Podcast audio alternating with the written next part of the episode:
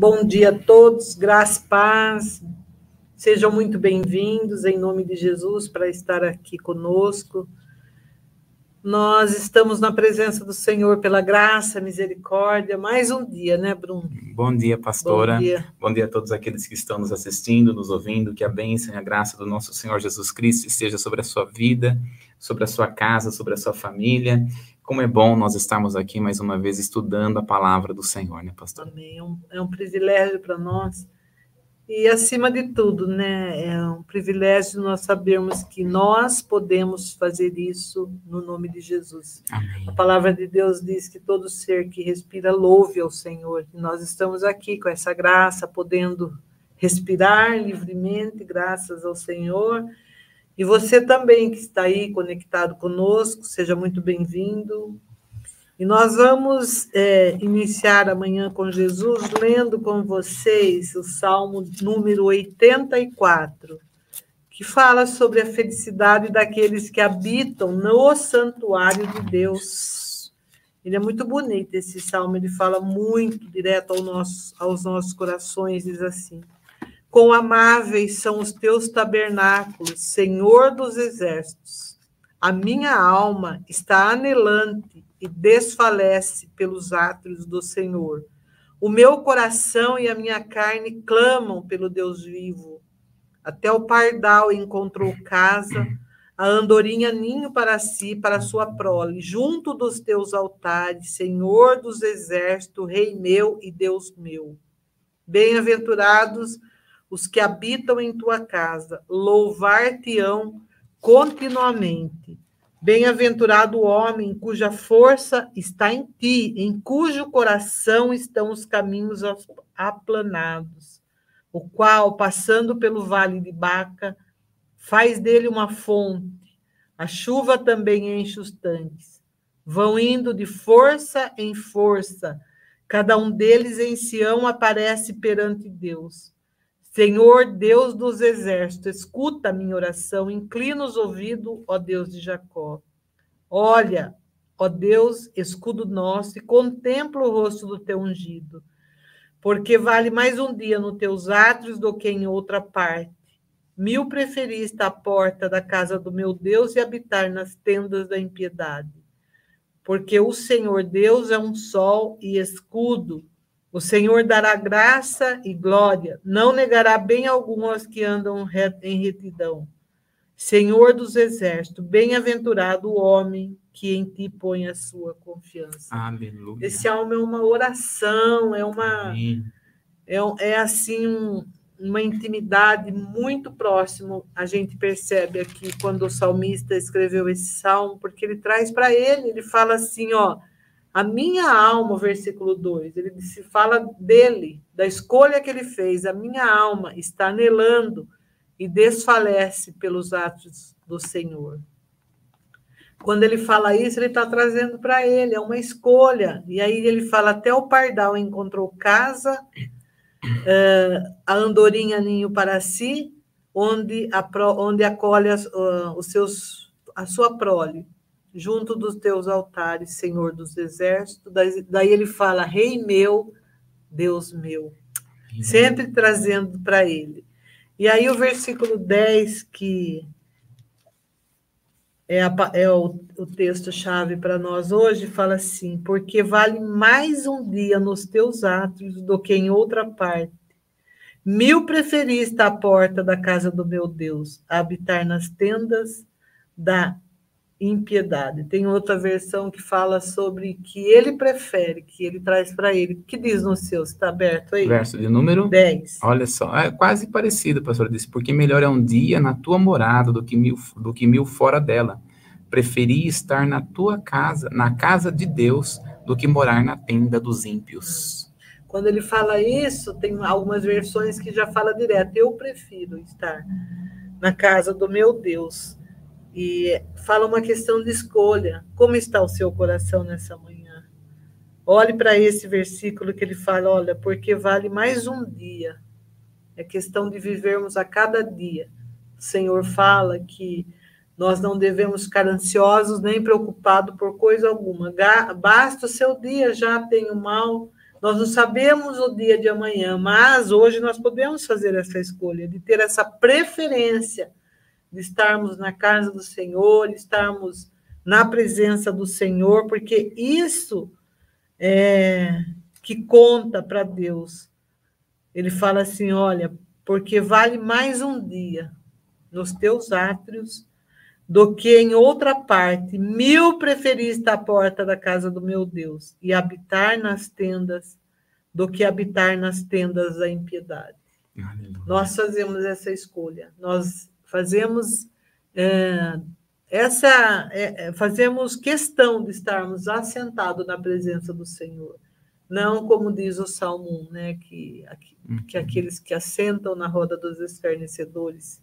Não, nós escolhemos estar na presença do Senhor. Nós é, valorizamos esse tempo, nós fazemos questão de ter esse tempo, de valorizar, de fazermos essa escolha, que é a parte melhor, quando nós uhum. estamos no centro da vontade do Senhor. Não tem melhor lugar para estarmos do que sermos dirigidos pelo Senhor, até nas nossas escolhas, né? A gente poderia estar em tantos lugares, creio que você também, mas você disse sim ao Senhor e fez uma escolha. E você, e você que vai ver mais tarde também. Tira esse tempo, dizime para o Senhor esse tempo de qualidade, ao Senhor. Cultue a Deus você, eu e vocês. Né? Amém. A gente faz essa escolha em Amém. nome de Jesus. Em nome de Jesus. Que lindo, né, pastor? É lindo esse salmo. Esse salmo aqui é os filhos de Coré, né? Cantando. Né? E eles fizeram uma escolha. Coré é aquele homem que a terra abriu, que estava indo contra, contra Arão e Moisés, né? Estava se rebelando contra ele, mas os filhos decidiram não entrar no caminho dos pais. Olha só uhum. que coisa tremenda, né, pastora? Fizeram uma é, escolha. Isso. é. E aí eles entendem, né, que é o anseio pelo. Aqui ele está fazendo um anseio pelo templo do Senhor, pela presença do Senhor. A, aonde que nós estamos escolhendo? O que, que nós vamos escolher? Todos os dias nós podemos ter uma escolha, né, pastora? Uhum.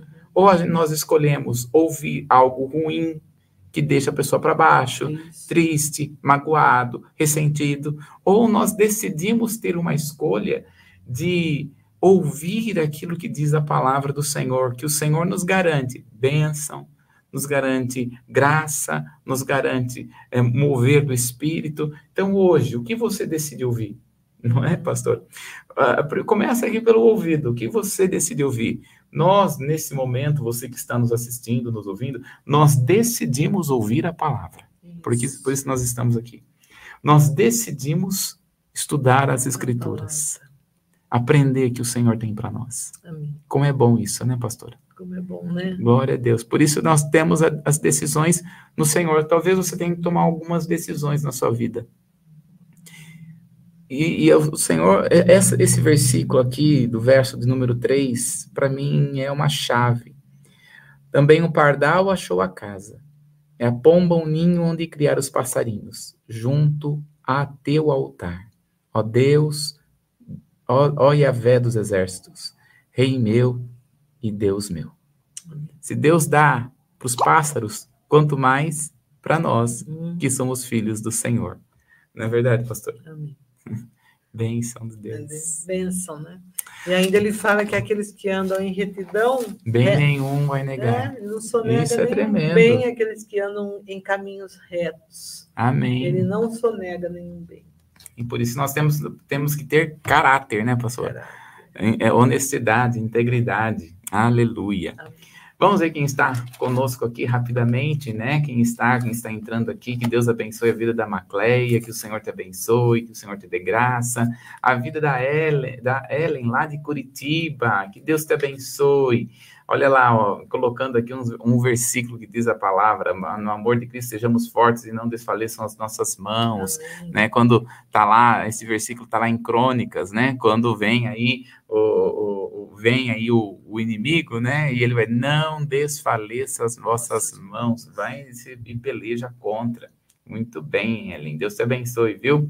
A Lídia lá de Salvador, que o Senhor te abençoe, te dê graça em nome de Jesus. A Betinha de Campinas, que o Senhor te abençoe poderosamente. A Alessandra, que o Senhor te abençoe em nome de Jesus. E a Violeta, que o Senhor dê graça poderosamente para a sua vida em nome de Jesus. Amém. Amém. Nós estamos aqui nesse mês, né, pastor? É o mês da, de outubro rosa. Outubro e nós vamos estar recebendo algumas pessoas aqui. Por exemplo, é, na próxima. Quinta não, é, próxima quinta-feira estará conosco ah, uma irmã muito preciosa lá de Uberlândia, né? Diretamente de Uberlândia, vai estar conosco ministrando. Ela é diretora do IFC, uhum. estará ministrando nas, aqui na manhã com Jesus a partir das 10 horas da manhã. Esqueci o nome dela, pastor, não está me vendo.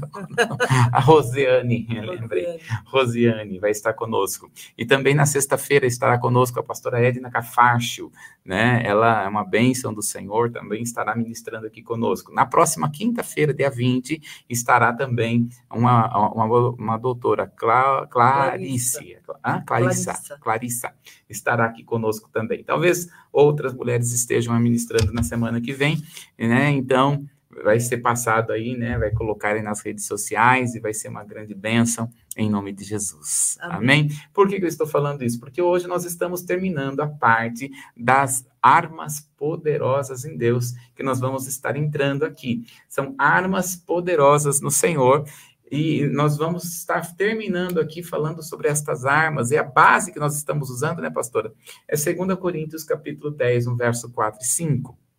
Porque as armas da nossa milícia não são carnais, mas sim poderosas em Deus para a destruição das fortalezas, destruindo os conselhos e toda altivez que se levanta contra o conhecimento de Deus e levando cativo todo entendimento à obediência de Cristo. Aleluia. Então nós vamos estamos vendo aqui que as armas são poderosas em Deus. Quais são as armas que nós já estudamos aqui? São dez armas.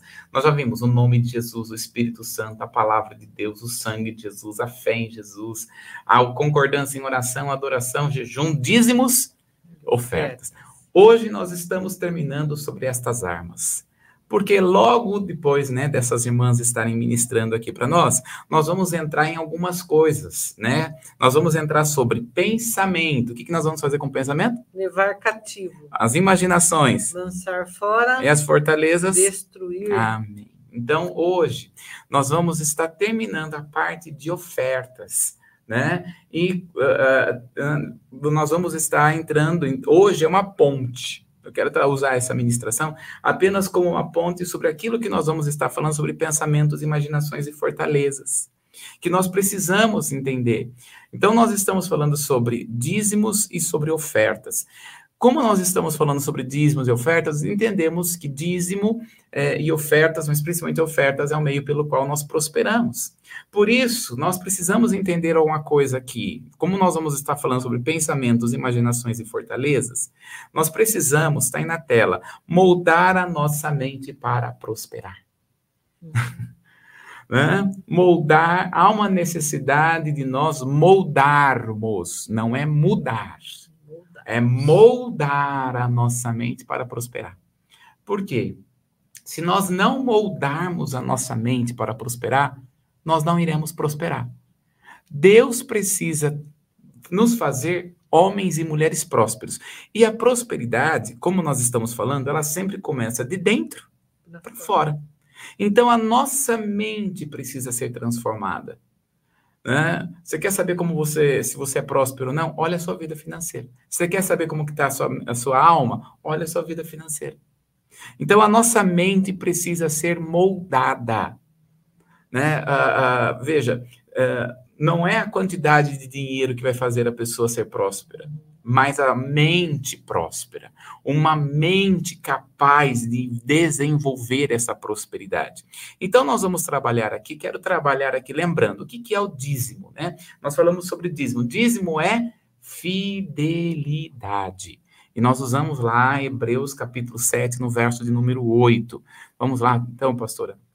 Hebreus capítulo 7, no verso de número 8. Nós estamos falando sobre moldar a nossa mente para prosperar. Quero só lembrar aqui, Hebreus 7, 8. O que é então, pastor? E aqui certamente tomam dízimos homens que morrem. Ali, porém, aqueles aquele de quem se testifica que vive. Então nós entregamos o nosso dízimo. E o dízimo quer dizer a respeito de fidelidade e quer falar sobre caráter. Foi muito trabalhado nisso em nós, né, pastor? Uhum. Então, é, é, é nós falamos o que adianta você dizimar se você não tem caráter para trabalhar com dinheiro. Hum. Agora nós estamos falando sobre oferta. E a oferta é uma semente para prosperar, que está lá em 2 Coríntios, capítulo de número 9, no verso de número 10. Então, primeiro trabalha caráter para você prosperar. Agora, não adianta só trabalhar caráter. Deus quer que nós venhamos a prosperar. Como é que ele vai trabalhar essa prosperidade em nós? Utilizando a oferta. Mas olha daí, ó, 2 Coríntios 9, 10. Ora, aquele que dá semente ao que semeia e pão para comer, também multiplicará a vossa sementeira e aumentará os frutos da vossa justiça. Aleluia. Então, veja, aquele que dá semente é o que semeia. A gente, nós falamos muito sobre isso, né, pastora? Então, Deus nos dá sementes, Deus nos dá graça, e estas sementes é o meio pelo qual nós devemos prosperar. Agora, você está com semente. O que adianta você ter uma semente e não saber como utilizar? Uhum. vai fazer com a semente. Exatamente. É por isso que nós precisamos ter uma mente moldada. Porque não adianta você ter uma semente se você não sabe prosperar esta semente. Se você não sabe cultivar essa semente. Né? Então há uma necessidade de nós termos uma mente. Agora, vamos entender o que é uma definição de prosperidade. Né? Vamos trazer aqui uma definição de prosperidade. Olha só, tá aí. É a habilidade, prosperidade é a habilidade de usar o poder de Deus para satisfazer as necessidades do homem, espirituais, emocionais, físicas, sociais e financeira. Isso é prosperidade. Então Deus quer satisfazer, ah, veja só, a definição de prosperidade é a habilidade de usar o poder de Deus. Agora, para nós termos, é, o, podemos usar o poder de Deus, veja só aqui comigo, aumenta aqui um pouquinho. Deus é um Deus de prosperidade, ele nos deu prosperidade, ele é um Deus que dá poder para isso, para nós prosperarmos. Se ele é um Deus que nos dá poder para prosperar, nós precisamos agora ter a habilidade para prosperar. E esta habilidade está dentro de nós. E esta habilidade precisa de ter uma mente transformada. O que adianta Deus dar para você prosperidade se você tem uma mente de pobre? Não é verdade? E não adianta Deus te dar autoridade, poder, graça, unção, te dar semente para semear, te dar autoridade para semear. Se você tem uma mente de miserável, né? Tem gente que tem uma mente miserável, guarda coisa que não precisa guardar, né, pastora? né? Ah, eu vou guardar isso daqui, porque um dia eu vou usar. E tá lá guardando, tá lá guardando, tá lá, né? No, no, no quartinho de, de, bagunça. de bagunça. Nem usa, né? Exatamente. Uma mentalidade. Tem gente que guarda, né? Fica lá utilizando, fica lá utilizando coisas que não precisa utilizar. Fica lá guardar. Mente de miserável. Né? Tem gente que faz economia boba, que não precisa nem fazer aquela tipo de economia. Então, há uma necessidade de nós temos uma mente de prosperidade. Agora, veja só, a prosperidade, está aí na tela, é a parte integral da vida. Por que, que Deus nos deu autoridade para prosperar? Quando nós em, em, semeamos, nós damos autoridade para nós recebermos. Então, quando nós semeamos, quando nós doamos, nós temos a autoridade de receber. É o poder de Deus. Então, Deus, você semeou, agora Deus vai te dar. 30, 60, 100 por um. O que, que vai acontecer? Você precisa de ter uma mente próspera. Se você não tiver uma mente próspera, você não vai avançar. Então, olha só, tá aí outro ponto. A prosperidade é a parte integral da aliança de Deus com o homem. Deus é um Deus de aliança. Deus de aliança. Né? se é um Deus de aliança, ele nos deu graça. Ele nos prometeu prosperar. Então eu quero dizer para você que tem Jesus como seu Senhor e Salvador, Deus quer te prosperar no espírito, na alma, no corpo, na sua vida financeira. Deus quer que nós sejamos pessoas saudáveis, não Nossa. quer que nós venhamos ser pessoas que tá sempre, tem gente que tá sempre doente, né, pastor? Gasta, tá sempre doente. Assim, A pessoa é até próspera, mas do mesmo jeito que vem o dinheiro, vai. Mas na onde? Na enfermidade, na doença. Né? Deus não quer isso para nós. Deus quer que nós sejamos pessoas saudáveis, saudáveis.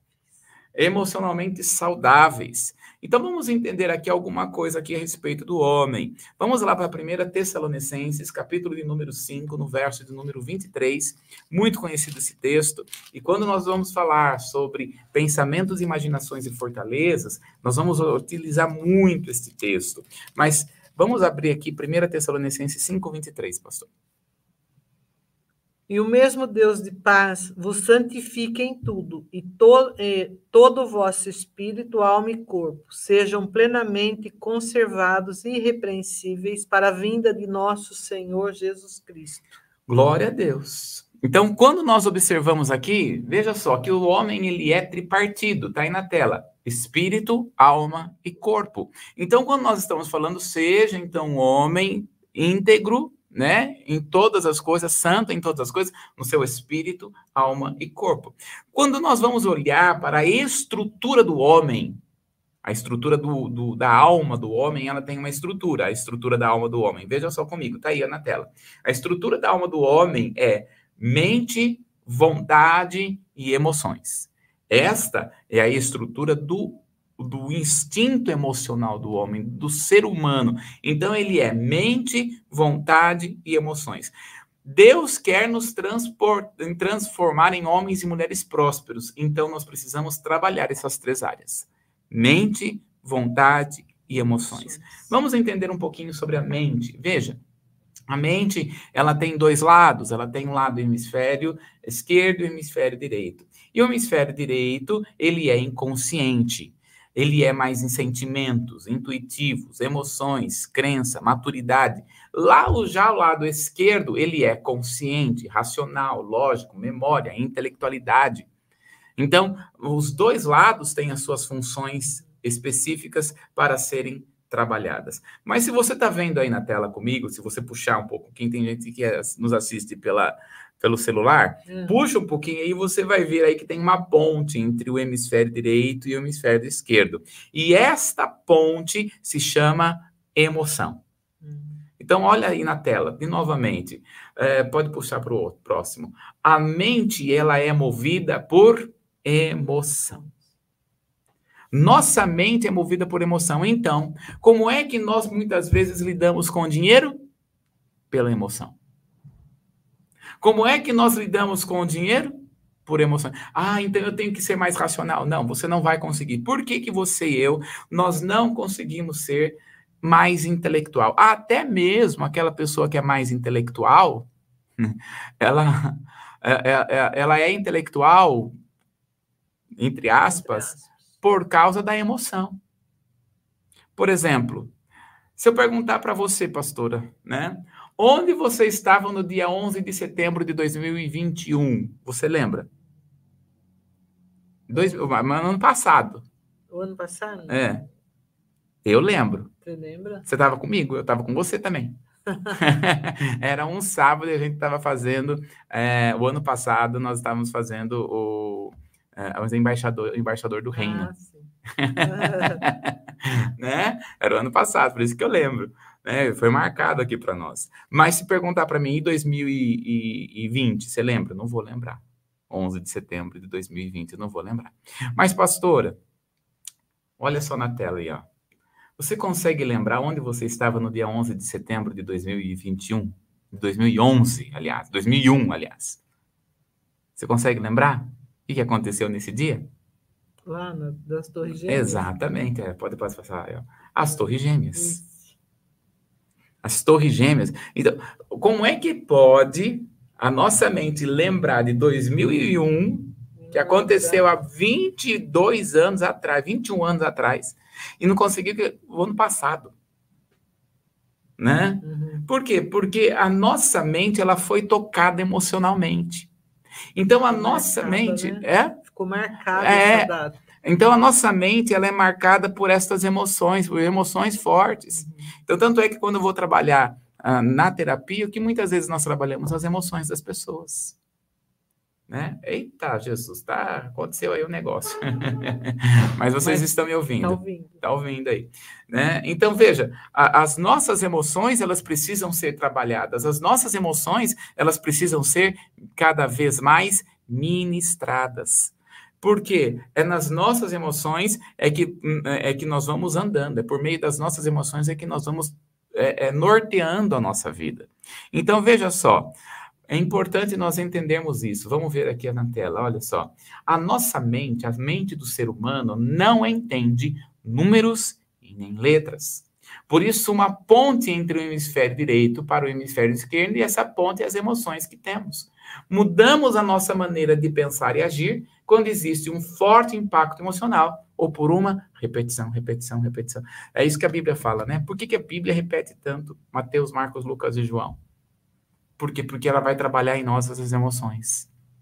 Ela quer que a nossa mente esteja é, é, fundamentada na palavra. Uhum. E as nossas emoções têm que estar fundamentadas na palavra. Tremendo isso, né? Tremendo, né? Então, quando nós estamos olhando aqui, a, a nossa mente ela não lê letras e nem números, ela lê emoção.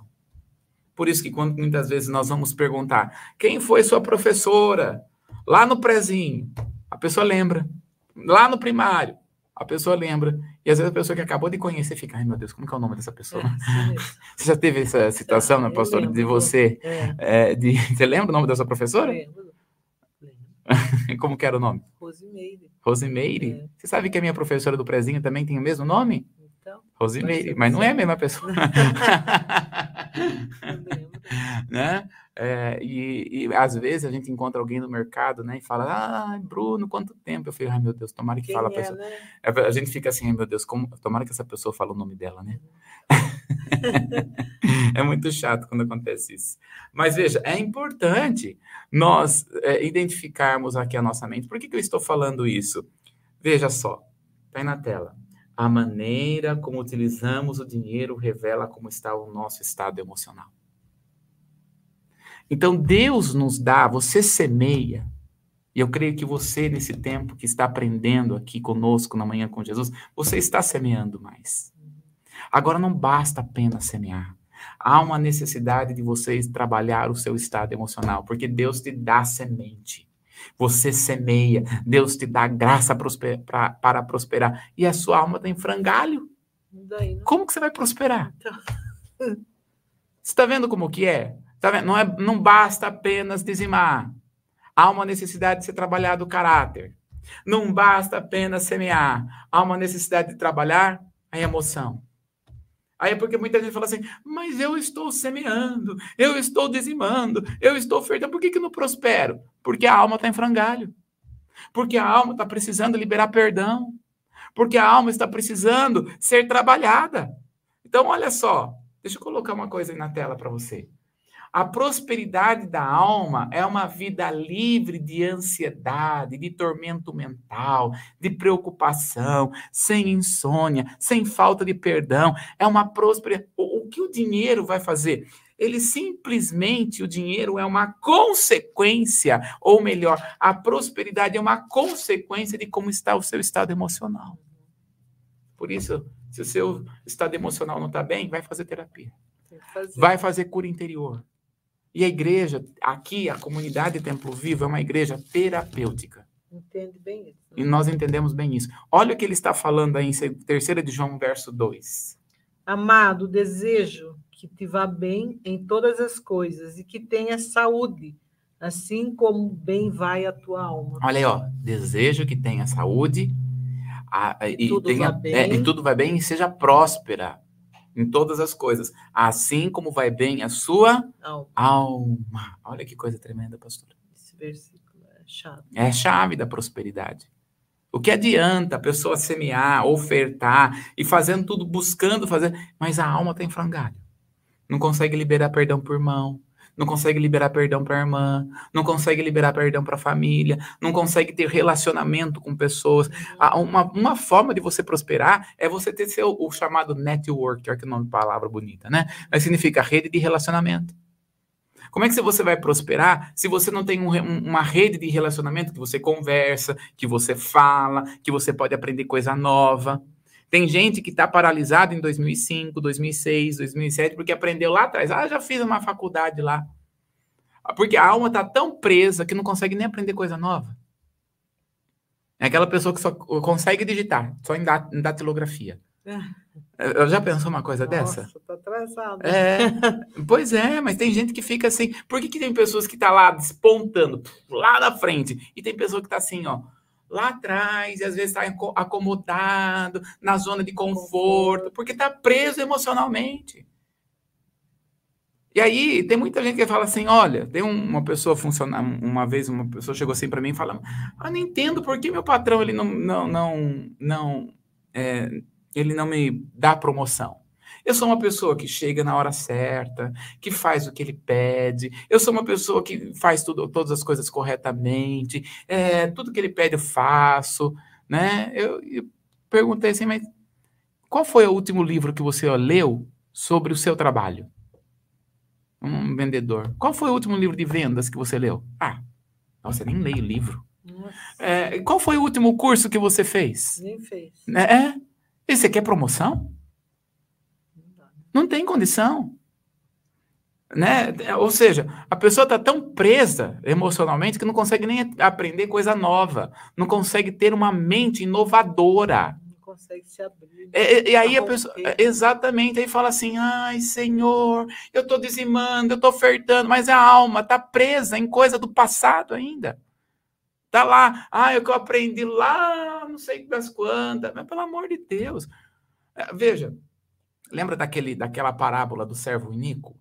Que o Senhor fala assim, que, que, os, que os filhos das trevas, eles prosperam mais do que os filhos da luz. Por quê? E aí no contexto é porque ele estava mais habilitado.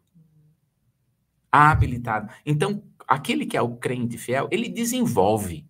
Deus quer que você tenha uma mente desen que desenvolve, que avança, que cresça, que produza, que vai fazer coisa nova, que vai aprender coisa nova, que vai aprender música nova, que vai fazer música nova. Isso porque não? Ah, fica copiando, vai fazer coisa nova. Deus tem coisa nova para dar. Deus dá coisa nova. Ainda nós não entramos na terra prometida.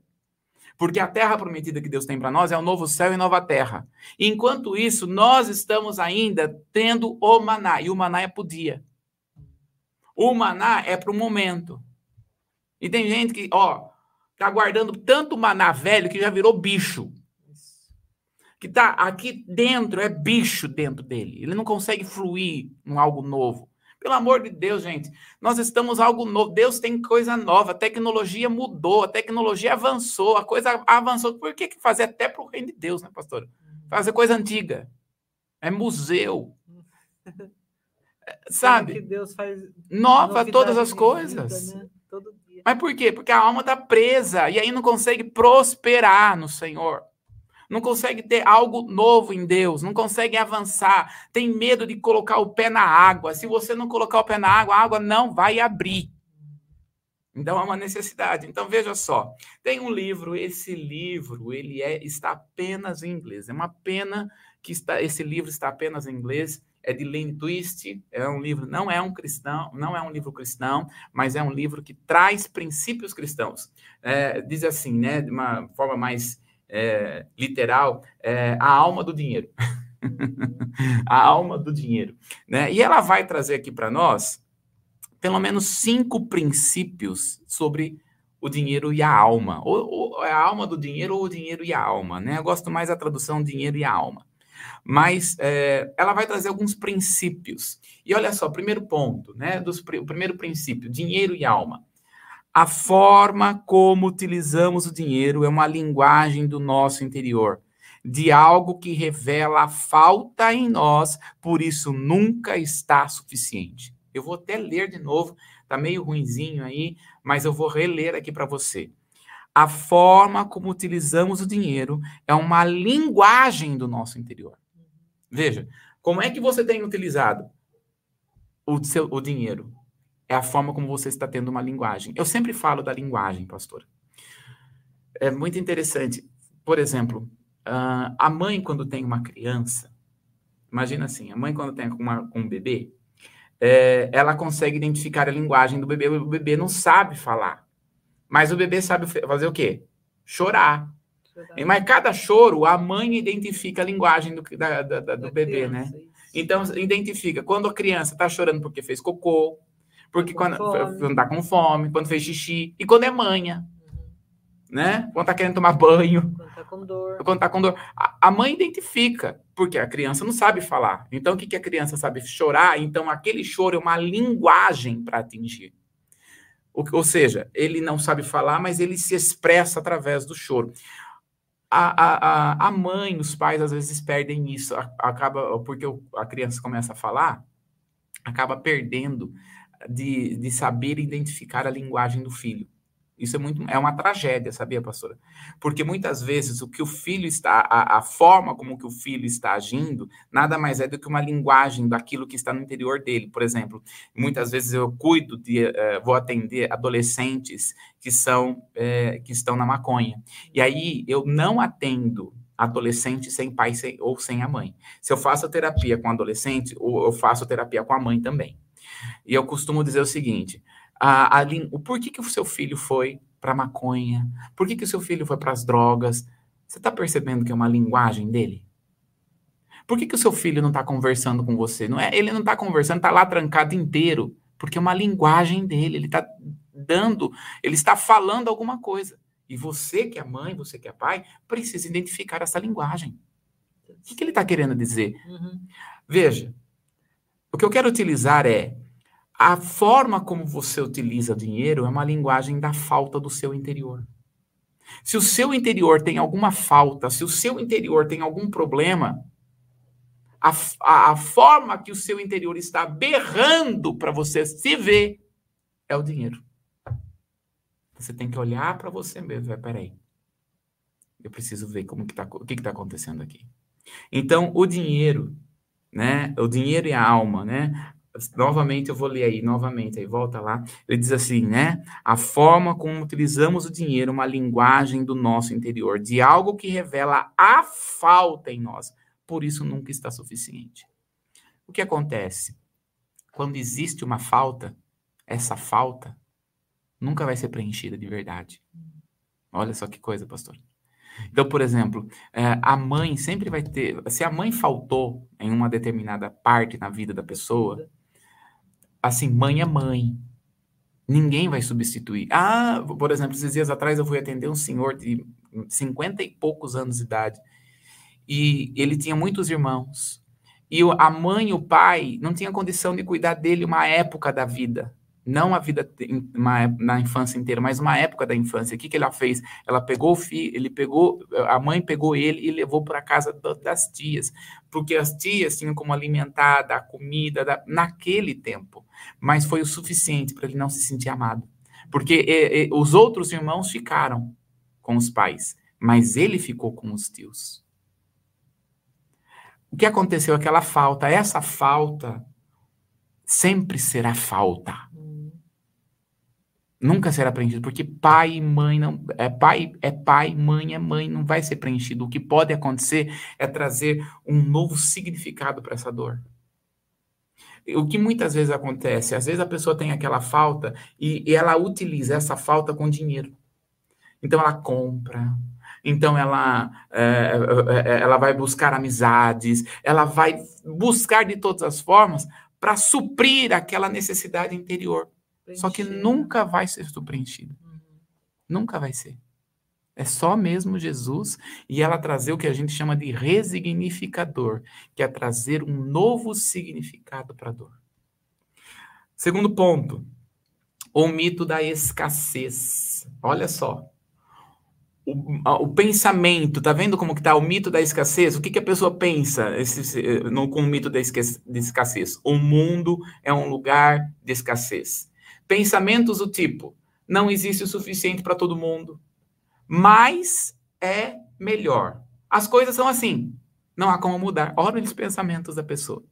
Ou seja, ela sempre acha que vai estar tá faltando. Ela sempre acha, nunca vai estar tá bom. Ela veja só o pensamento do tipo, não existe suficiente para todo mundo. Sempre vai faltar. É, ó, lembra na pandemia a quantidade de gente que saiu na, na, na nos mercados comprando as coisas, estocar, né? estocar as coisas, porque vai faltar, e vai faltar, e vai faltar. o que, que é mito de escassez? A pessoa sempre vai achar, enquanto a pessoa achar que vai, tá, vai faltar sempre dinheiro na vida dela, sabe o que vai acontecer? Ela pode ter, mas ela sempre vai ter a sensação de que vai estar tá faltando. Olha que coisa. Então ela nunca pode dar. Ela nunca pode ofertar. Ela nunca pode dizimar, porque vai faltar amanhã. Ela não pode pagar a conta, porque vai faltar amanhã. Ela não pode ser verdadeira com as pessoas, no sentido de ajudar as pessoas, porque vai faltar amanhã. Então, o pensamento de, dessa pessoa é sempre a escassez. Pessoas que sempre pensam na escassez são pessoas que nunca prosperam. Fica preso, né? Olha só como que é, pastor. Coisa, né? O pensamento. Por isso que o pensamento tem que ser destruído. Tem que ser levado cativo ao trono. Porque enquanto a pessoa não tiver um pensamento de prosperidade, ela não prospera de verdade. Ela pode até ter muito dinheiro, mas não é próspera. Outro ponto, terceiro ponto.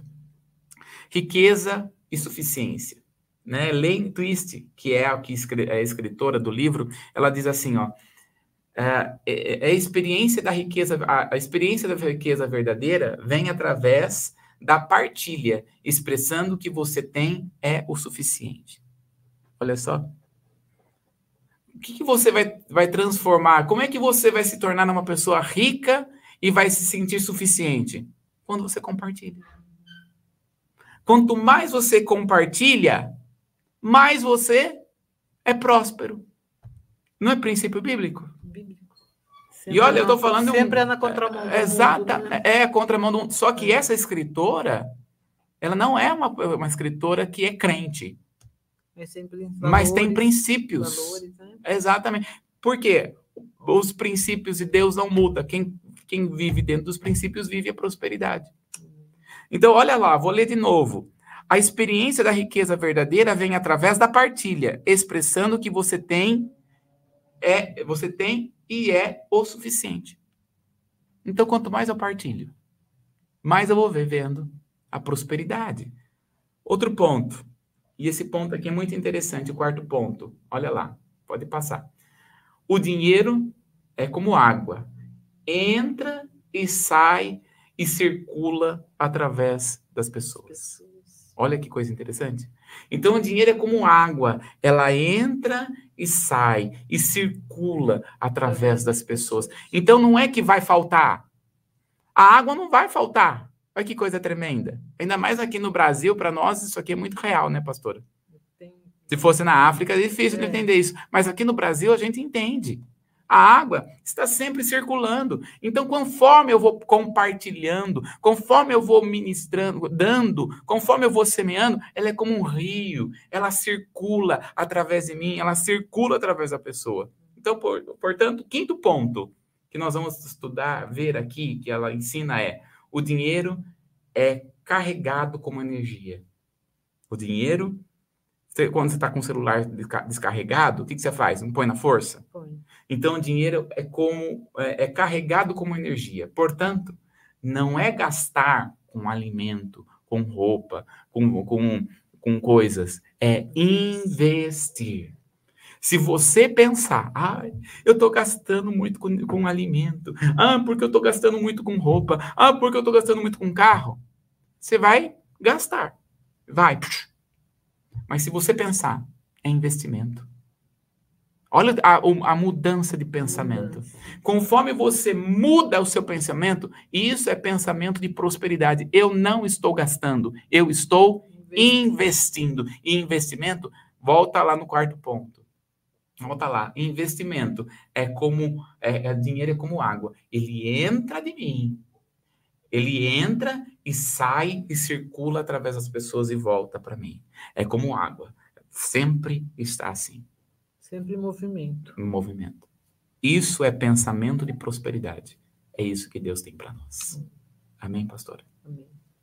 Glória a Deus. Que bênção, né? Amém. Então, assim nós terminamos esta parte a respeito de ofertas. Amém, pastor? Amém. Mas foi bênção.